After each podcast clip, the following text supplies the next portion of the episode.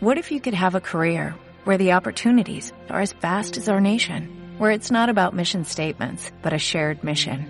At U.S. Customs and Border Protection, we go beyond to protect more than borders, from ship to shore, air to ground, cities to local communities. CBP agents and officers are keeping people safe.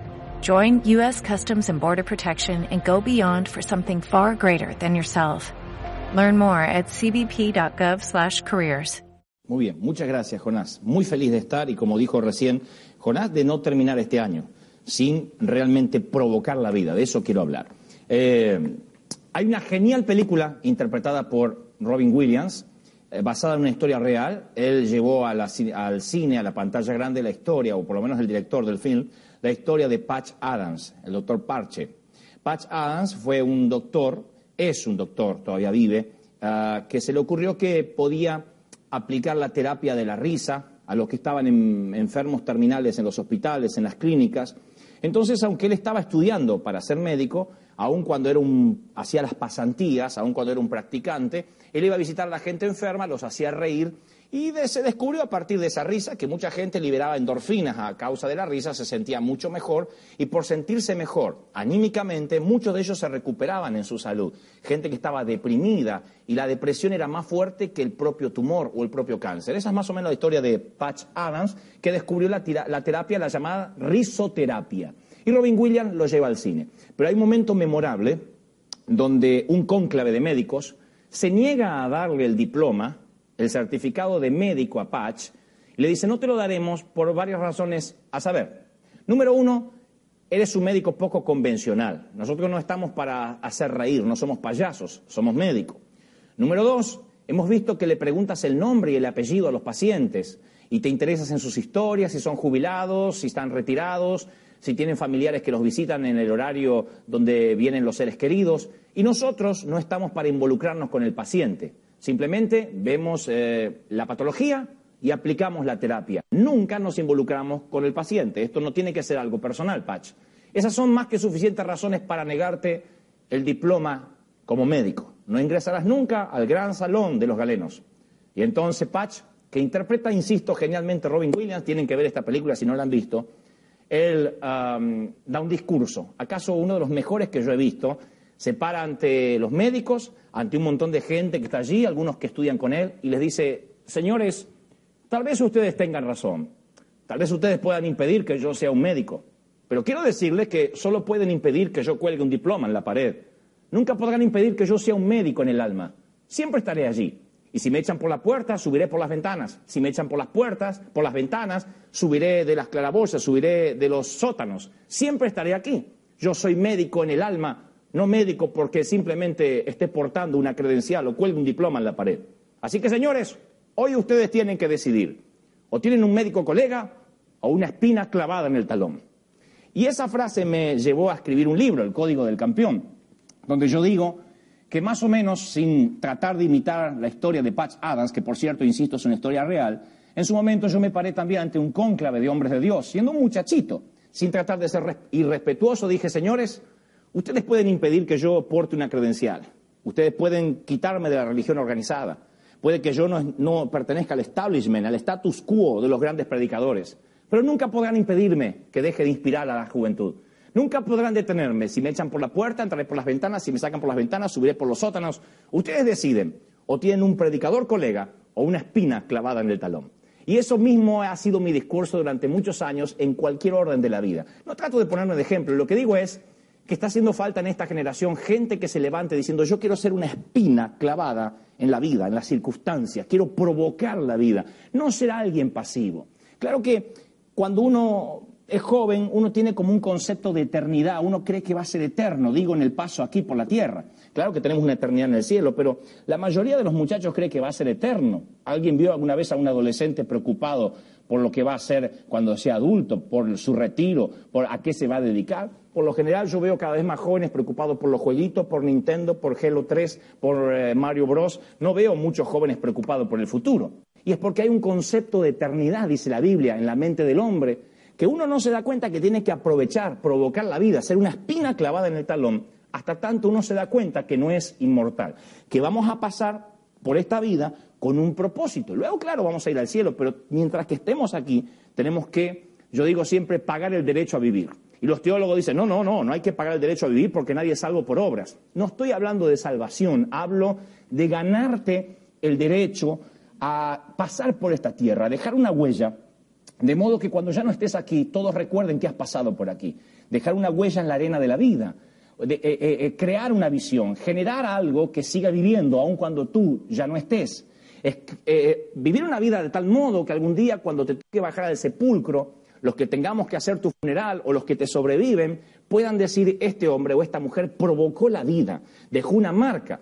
No hablo necesariamente de estadio, todo el mundo no tiene que estar en televisión, todo el mundo no tiene que ser famoso, pero dejar una marca mínimamente en los hijos, en los nietos, en tus seres queridos. ¿Qué harás si mañana te toca bajar al sepulcro? Me dijo una vez un predicador amigo de Chile. Si mañana Dante tuvieras que bajar al sepulcro, ¿qué colocaríamos en tu lápida? Y yo nunca había pensado en la muerte hasta ese día. Es que uno no piensa normalmente en la muerte, la muerte incomoda, a la muerte no nos gusta hablar de ella, pero tú puedes ignorarla, discutirla, pero finalmente es el destino que todos tenemos que atravesar. En algún momento te das cuenta de que estás en esta vida con un tiempo limitado. Este es un buen momento, este, este, llegando casi a diciembre para hablar qué hemos hecho con nuestra vida. Y ya no te estoy hablando qué has hecho en los últimos 20 años, los últimos 10 años, los últimos 5, qué has hecho este año. A ver, hablemos ahora entre tú y yo, hablemos por ejemplo respecto al 2011 que se está yendo. ¿Qué hemos hecho? ¿Qué has hecho? ¿Has hecho algo de modo que tus seres queridos digan, wow, este año noté un cambio, está mejor, ha subido la calidad de vida, ha provocado algo diferente? Haz algo que valga la pena. ¿Quieren que les hable de otra película antes de pasar a la Biblia? Tienen que recordar la película de Steven Spielberg, Rescatando al Soldado Ryan. Cuando todo un pelotón va a rescatar a un soldado que está en el frente de batalla en la zona caliente. No había Twitter, no había Facebook, y el gobierno decide rescatar a un soldado para darle la baja militar y llevarlo de regreso a casa, puesto que sus tres hermanos también habían muerto bajo bandera. Y el Estado, el gobierno americano cree que es demasiado sufrimiento para una mamá haber perdido tres hijos como para perder a un cuarto también en batalla. Y deciden que la mejor forma de indemnizar a esa mujer o de mitigar algo del dolor es buscar a Ryan en el medio de la batalla. De eso se trata la película, todo un pelotón buscando a Ryan todo el film.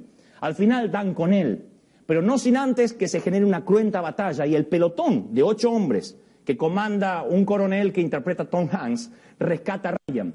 Y cuando Ryan es rescatado y ese pelotón muere en el intento, el coronel en los brazos de Ryan le dice, gáneselo. Haga algo que valga la pena semejante esfuerzo. Gánaselo. Haga algo que sea digno de que haya perdido mis mejores hombres por darle opción a vivir a usted. Haga algo digno.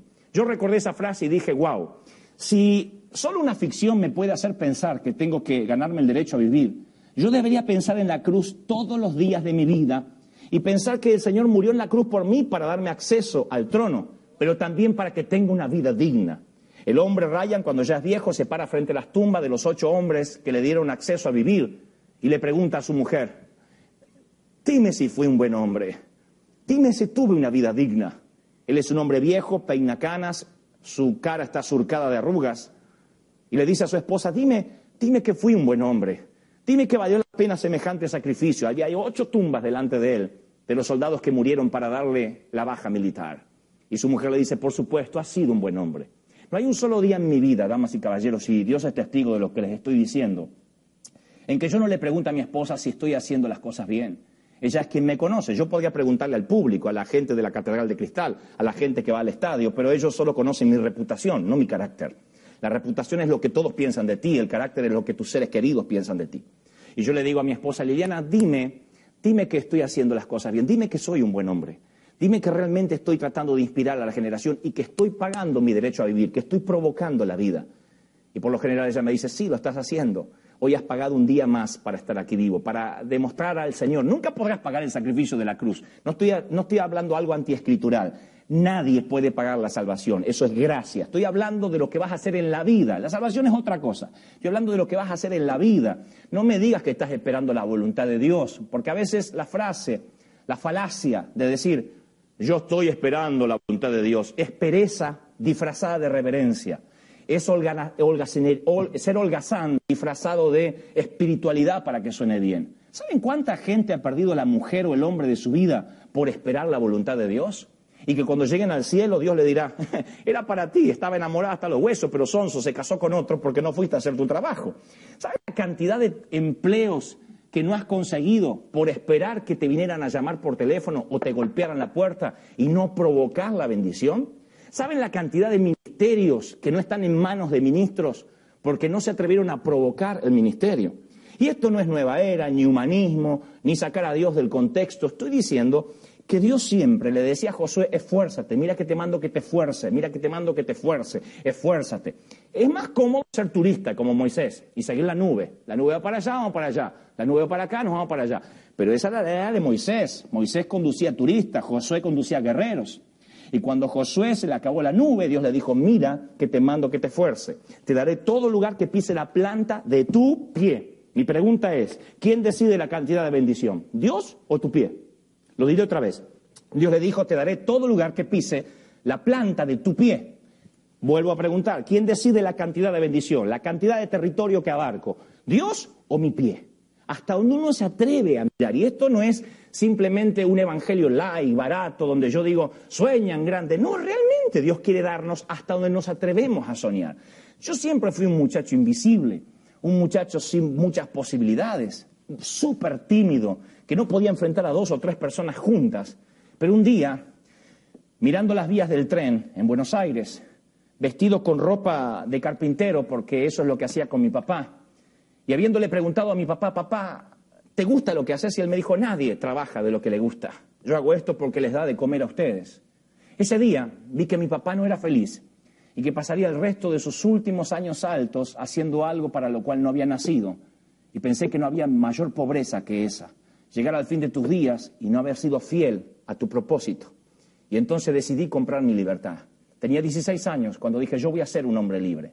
Ser un hombre libre no significa que vas a dejar de ser empleado. Significa de que aunque tengas que freír papas fritas hoy por hoy, tú vas escalando peldaño a peldaño hacia tu verdadero propósito. Entonces el que descubre su propósito nunca más vuelve a trabajar. El que sabe para qué nació en la vida, lo que está haciendo es simplemente estoy de paso por acá. No estás como aquel que dice, acá me voy a morir. Tú no te vas a morir en lo que estás haciendo si tienes un propósito más elevado, si sabes, si has comprado tu libertad. Tú sabes que Steve Jobs, el creador de Apple, el creador de Pixar, de las genialidades que Disney llevó a la pantalla, hace poco murió a, eh, a raíz de un cáncer de páncreas. Él dio una conferencia en la Universidad de Stanford había un montón de muchachos que se estaban por graduar, y él dijo algo así como, ah, eh, recordar que moriré pronto constituye la herramienta más importante que he encontrado para tomar las grandes decisiones de mi vida.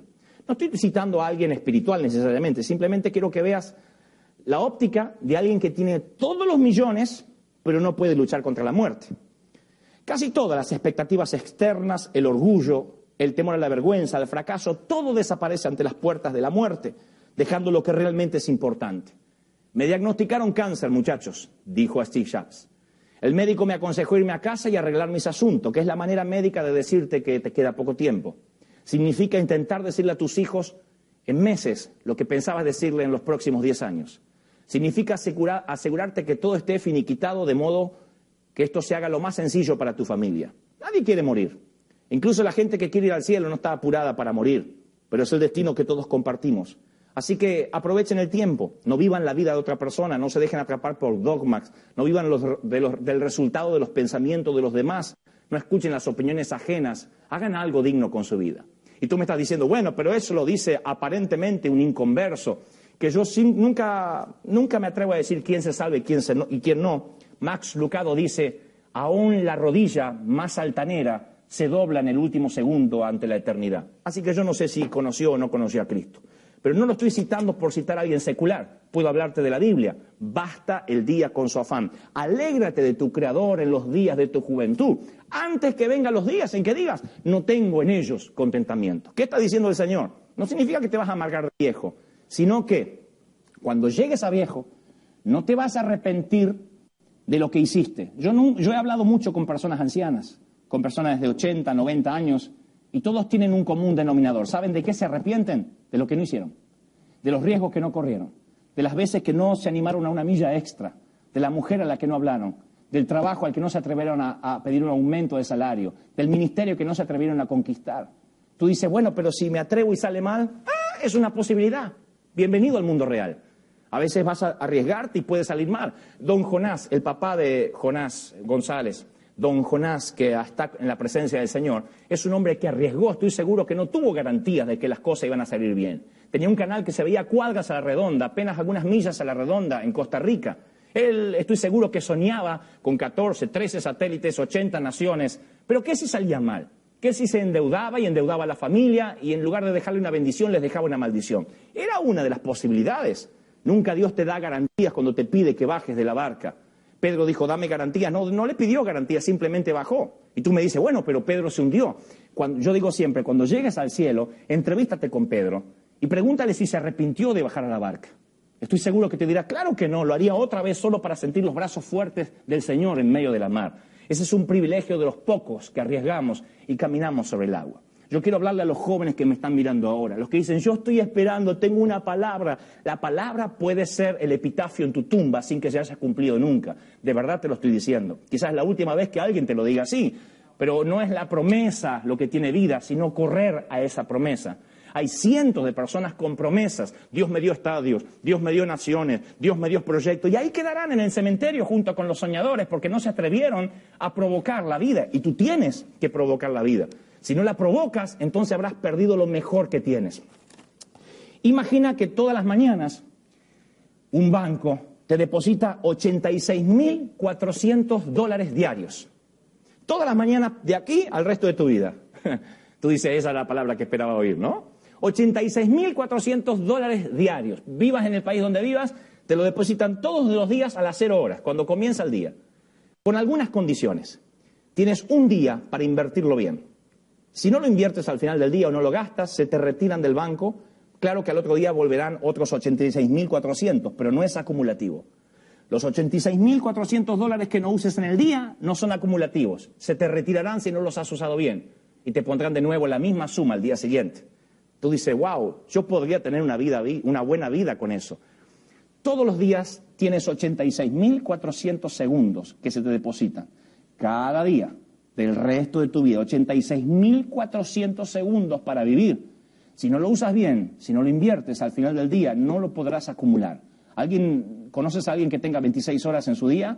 28, 30 horas. ¿Conoces a alguien que diga, bueno, yo ah, voy acumulando las cosas que no hago hoy para hacer mañana? Tú no puedes celebrar los logros del mañana, tú no puedes llorar por los fracasos del mañana. Lo único que tienes es el hoy. Tienes que atrapar el día. Carpe diem es una palabra del origen latín. Atrapa el día. Lo único que tienes es el día de hoy. Y si no aprovechas este día maravilloso, este es tu mejor momento. Yo le hablo a los que están esperando el gran momento del despegue ministerial, el gran momento en que gane la lotería, el gran momento en que un abuelo millonario se muere y me deje la herencia, el gran momento en que un millonario venga y me dé un millón de dólares para hacer la cruzada. Ese momento no va a llegar. Hoy es el mejor momento que tienes. Hoy. El mañana, el procrastinar, el dejar para mañana es el recurso de los ineptos. El mañana es la excusa de los incompetentes. Tú tienes el hoy y tienes que provocar la vida. Hay tres maneras de vivir la vida y la última es la que quiero dejarte en tu corazón, que significa provocar la bendición. Hay de los que tienen una vida de reacción, los que van por la vida y todo lo que determinan o deciden es reaccionar a lo que les va pasando en la vida. O sea, eh, pierden un empleo y entonces salen a buscar otro. Los deja la mujer y entonces buscan otra mujer. Eh, rinden mal una materia y entonces dice, bueno, voy a ver si la rindo otra vez. O sea, van reaccionando lo que les va pasando en la vida. La mayoría de la gente elige este estilo de vida por omisión, porque no sabe cuál elegir. Conozco un montón de gente que vive una vida de reacción. Son los que esperan la voluntad de Dios. Yo estoy esperando que Dios me abra las puertas. Estoy esperando que Dios abra las ventanas de los cielos. Dios puede abrir la puerta, pero si no atraviesa la puerta, nada va a pasar. ¿Tú crees que Dios me dijo, Dante renta un estadio cuando yo tenía 25 años y yo te aseguro que te traigo 50.000 personas y te doy el dinero por adelantado. ¿Tú crees que fue así? Nunca fue así, nunca. Así no funciona la vida. Y cuando me escriben en el Facebook, Dante, escucharás de mi nombre, Dios me dará estadio, me da ganas de decirte, y si alguna vez lo escribiste, esto es lo que quiero decirte. No es estar enamorado del éxito lo que produce el éxito, es estar enamorado de la, de la vida, de la visión que Dios te dio, del propósito, y caminar hacia Él, y correr el riesgo de que las cosas te puedan salir mal. Y hay un montón de gente que vive una vida de reacción. el, el significado de esa palabra de una vida de reacción es una vida que se vive en el reino de las penumbras, con la esperanza que alguna vez algún agente externo me haga cambiar lo que estoy viviendo. Estoy orando que alguien me llame, estoy orando que el pastor me diga, estoy orando que alguien me dé dinero. No funciona así. La oración sin acción, la fe sin obras es muerta. La vida de reacción no te conducirá a ningún lado. El segundo tipo de vida es la vida de conformismo. Los que se conforman con la vida que les tocó. Mi papá me dijo que yo iba a ser carpintero. No subestimo el oficio de la carpintería, es un, oficio noble, mi papá nos dio de comer toda la vida con eso. Lo que estoy diciendo es que esa era mi herencia. Y ante las vías de un tren yo dije, no va a ser mi herencia y decidí comprar mi libertad. Y si yo hoy estoy aquí tras la pantalla inspirándote, es porque tomé una decisión, no esperé que la vida me pasara por encima. No me conformé con lo que la vida me había dado. Yo no tengo un papá millonario, yo no soy segunda, tercera generación de nada, ni de predicadores, ni de empresarios, ni de... Ni, eh, eh, en mi familia no hay premios Nobel, ni Pulitzer, ni Oscar, nadie ganó nada, no hay ningún Goebbels famoso. Los Goebbels más famosos son los que murieron de cirrosis, porque estaban enfermos de alcoholismo. Y cuando morían le ponían el ataúd este, inflamable en vez de que en paz descanse de la cantidad de alcohol que tenía. Esos son los familiares míos, no hay grandes premios ni grandes cerebros entre los Goebbels. Pero eso no determinó mi futuro. Yo no dije, bueno, es lo que me tocó, soy de Billingur, Buenos Aires. Nada bueno sale de Buenos Aires. Yo dije, yo tengo que provocar la vida. Y, eso lo hice para conquistar la mujer de mis sueños, para, para, para pelear por el ministerio. Yo sé lo que es pelear por el ministerio. Hubiese querido estar en una reunión y que un profeta viniera y me dijera, tú, Dios te va a levantar y aquí está el dinero, búscalo. Eso no ocurrió. Yo me encerré en mi habitación y dije, Señor, no me levanto hasta aquí, de aquí, hasta que tú no me des algo para hacer. Nadie me mira, nadie ve un futuro en mí. Tú eres el único que puedes ver un futuro en mí. Tú eres el único, el único pastor que puede detenerse en mí. David dijo, Jehová es mi pastor, nada me faltará. David tenía derecho a decir, a usar otra metáfora, podía haber dicho, Jehová es eh, mi rey, yo soy su soldado. Eso hubiese estado bien. David también sabía de códigos militares. ¿Qué tal como David es mi, eh, eh, Jehová es mi Señor, yo soy su embajador? Eso hubiese sonado bien. Jehová es mi inspiración, yo soy su cantor. También hubiese sonado bien. Pero eligió compararse con una oveja. La oveja es torpe, es sucia, no hay ovejas célebres en Hollywood. Nadie adiestra una oveja. La oveja, los osos se lavan en los ríos, los perros también, los gatos también, las ovejas son sucias. ¿Por qué se compara con una oveja? Damas y caballeros, porque cuando el trovador canta, la gente oye, cuando el embajador habla, todos enmudecen, pero cuando la oveja pasa, habla o canta, al único que le importa es al pastor. Ese es el punto de David. David dijo, Jehová es mi pastor, a él solo le importa. Y esa fue mi oración cuando me encerré en la habitación. Señor, nadie me mira. Dicen que yo no tengo lo que hace falta para provocar la vida. Haz algo conmigo. Y entonces provoqué. Tuve una vida de intención, una vida intencionada. Hacia allí voy con un propósito. Escribe la visión en tabla de modo que se lea de corrido. Escríbela para que no queden dudas hacia donde tú vas. Eso se trata la vida. Así conquisté a la mujer de mis sueños, la vi y hasta había alguien merodeándola allí, un muchachito, un incircunciso filisteo. y yo me acerqué y le dije, hey, hey, Liliana, yo soy el hombre de tu vida. Y ella me dijo, pero ni te conozco, ya sé, pero es a nivel profético, conmigo es que te vas a casar. Dios no me lo había dicho, pero yo estaba enamorado. Y cuando hoy, 22 años después, le pregunto a esa misma mujer que duerme conmigo hace tantos años, hace más de dos décadas, y que todavía dice, esa mujer no debe estar bien de la cabeza porque aún dice que está enamorada de mí. Cuando le pregunto, ¿qué fue lo que te llamó la atención? Yo no, nunca fui un hombre lindo, ¿qué fue lo que te llamó la atención? Y ella me dijo, que sabías dónde ibas. La mayoría de los muchachos de tu edad estaban, estoy esperando un tal... Y tú sabías dónde ibas. Tú estabas seguro. Y lo que primero me atrajo, me sedujo, me subyugó, es tu seguridad. Eso ha sido lo principal. Hazlo seguro, juégate por lo que amas, pelea por lo que amas. Ten una vida donde provoques la bendición. Dice la Biblia literalmente que cuando tú provocas la bendición, corran de tal modo que lo obtengas. Primera de Corintios 9, 24. Una última cosa. ¿No han notado los que están aquí en el estudio y los que están en sus casas que cuando era jovencito parecía que la vida iba como en automático? Y luego cuando pasaste a ser adulto todo pasó a ser manual. Por ejemplo, eh, cuando eras jovencito podías comer lo que quisieras y nunca engordabas. Tu peso nunca cambiaba. ¿Te acuerdas?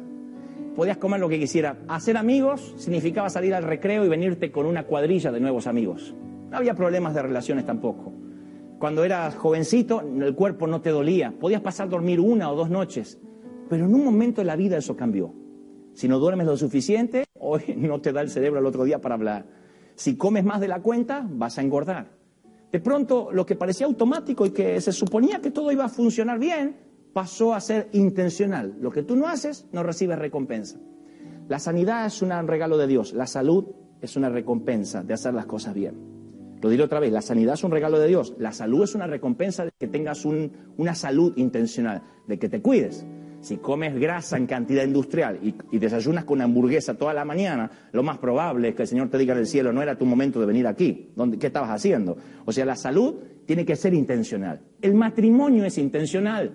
Cuando yo estaba de novio nos mirábamos horas y horas y yo dije, wow, puedo estar los próximos 20 años solo mirándola. No tengo que hacer nada, nos amamos. Pero tuve que hacer un trabajo. Además de amarnos, el matrimonio es intencional. Tengo que ser cariñoso, tengo que contenerla, ella hace lo mismo conmigo. Tenemos que levantarnos todas las mañanas y sembrar, eh, perdón, regar aquello que alguna vez nació. El matrimonio es intencional. El ministerio es intencional. Tú no puedes vivir con de experiencias pasadas. Tú no puedes vivir con el humo del combustible que ya no tienes, porque se notará. Leía la historia de un famoso pianista que contrataron en la Segunda Guerra Mundial para darle ánimo a los soldados. Y él dijo, puedo tocar ocho horas al día, pero dos horas son para que yo practique mis escalas. Y el que lo contrató le dijo, usted es un profesional, ¿por qué quiere practicar sus escalas, aun cuando ya es muy famoso? Y él dijo, porque si hay un día en que no practico mis escalas en el piano, yo soy el que lo nota.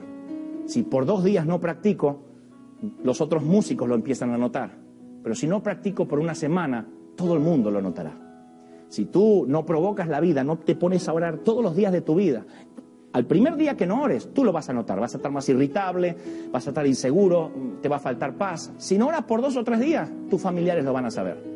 Y si dejas de orar, y si vives siendo un nieto de Dios, con espiritualidad prestada, viviendo de las experiencias de otros, entonces tengo que decirte que todo el mundo lo va a notar. Provoca la bendición, provoca la vida. Que trato de decirte, haz algo que valga la pena. Que si mañana te tocara bajar al sepulcro has provocado la bendición. Estamos casi en diciembre. ¿Qué has hecho en el 2011? Dime que has hecho algo que haya valido la pena semejante esfuerzo en la cruz. Lo hizo por tu salvación, lo sé. Lo hizo por la vida eterna. Pero dime que te has ganado el derecho a que Él haya subido a esa cruz. Dime que estarás aquí con tu último aliento, con cada fuero más íntimo de ti, con cada átomo de tu ser, tratando de pagar el derecho a vivir. Dime que no te levantarás un solo día en tu vida y, lo primero que pienses no será predicar, llegar a las naciones, hacer algo, provoca la bendición. Llama por teléfono hoy mismo y dile, yo voy a provocar la bendición. No estés pensando, es que no, no sé si esto del pacto, si esto me cierra porque la doctrina, ah, por Dios, aunque sea, corre el riesgo, haz algo. Has escuchado testimonios de gente que le ha cambiado la vida porque han provocado la bendición. Yo he sembrado más de una vez lo que no tenía, pensando, ¿qué podemos darle para el Señor? Yo no me iba a quedar con la duda de lo que podía haber pasado si no provocaba la bendición. Cuando lleguemos al cielo, se me ocurre pensar, es una metáfora, lo sé, pero déjenme avanzar eh, en, lo que estoy imaginando. Se me ocurre pensar que estará Jesús, un sillón y un gran televisor. El Señor se sentará contigo y te dirá, te mostraré todo lo que pudo haber sido si hacías tal cosa. Lo que pudo haber sido tu matrimonio si lo hacías intencional, si todos los días agregabas amor. Lo que podía haber sido tu vida si tomabas ese empleo lo que pudo haber sido tu vida si te encerrabas en la habitación y no te salías de ahí hasta que Dios no te daba un ministerio, lo que pudo haber sido tu vida si dabas esa siembra. Y pienso que muchos van a llorar, lo que pudo haber sido, lo que pudo haber sido si corrías ese riesgo. Yo quiero tener la menor posibilidad de lo que pudo haber sido. Yo quiero, de hecho, equivocarme, pero quiero hacer todo lo que tenga a la mano para hacer. Cometer errores, claro, mucho más. Yo soy muy criticado como Jonás y como todos los que estamos expuestos muy criticado, porque los que hacemos, señores, cometemos errores, claro que sí. Los que miran desde la barca son los que nunca se equivocan. Pero la Biblia no pierde tiempo con los que miran de la barca. La Biblia no les dedica un solo versículo. ¿Recuerdas el nombre del profeta que dejó todo lo que tenía por seguir a Elías? ¿Recuerdas el, nombre de ese muchacho? Haz memoria. ¿Recuerdas el nombre del muchacho que dejó las doce, la, la, de bueyes por seguir a Elías? Todo el mundo lo recuerda. ¿Quién puede olvidar a Eliseo?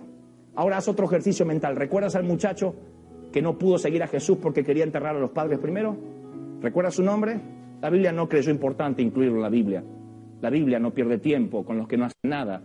La Biblia no le dedica episodios a los que se quedan desde la barca. No es la siesta de los apóstoles, son los hechos de los apóstoles. Quieren que le digan lo que me enoja, ver un montón de jóvenes esperando la voluntad de Dios. Yo tenía 21 años, 22 años cuando le creí a Dios, 23 años cuando le prediqué a un estadio de 50.000 gente. ¿Creen que prediqué bien? Fue espantoso. Ahora no sé predicar bien, imagínense lo que era a los 23 años. ¿Creen que sabía teología? No tuve tiempo de estudiar. ¿Creen que tenía dinero? Era más pobre que una rata. Ah, pero ahí estaba, corriendo el riesgo. Ahí estaba exponiéndome a que me digan payaso, es un imbécil, es un hongo, ¿de dónde salió? Claro, siempre estuvieron ahí. Los mediocres, los que se ocultan en Internet, los que subían videos a YouTube, siempre estuvieron ahí perdiendo el tiempo. Las mentes pequeñas solo pueden hablar de lo que las mentes brillantes hacen. Y ahí estaban perdiendo el tiempo. Siempre estuvieron así. Están ahora perdiendo el tiempo diciendo, mm, dijo una frase que no es de Dios, mm, mencionó a Spielberg, mencionó a Steve Jobs, mm, eso no, me, es santo. Esa gente siempre está ahí. Pero nunca podrás hacer nada si, si, piensas en lo que hacen los demás. John Maxwell dice, cuando quieras hacer algo, habrá un montón de gente que te dirá que no lo tienes que hacer. Cuando vean que no te pueden detener, te dirán cómo tienes que hacerlo. Y cuando finalmente lo logres, dirán que siempre han creído en ti. Así funciona. Dios te dice, provoca la vida, haz algo, juégate, rompe la estructura, sé alguien que incomoda, pasa por esta vida como alguien que no podamos ignorar, sé alguien que produzca cualquier cosa menos indiferencia. Tú me podrás amar, me podrás odiar, pero nunca, jamás pasaré por esta vida siendo indiferente. Damas y caballeros, decidan, o tienen un predicador colega o una espina clavada en el talón. De eso se trata, de provocar la bendición. Creo que estaba enojado. Wow, tremenda palabra.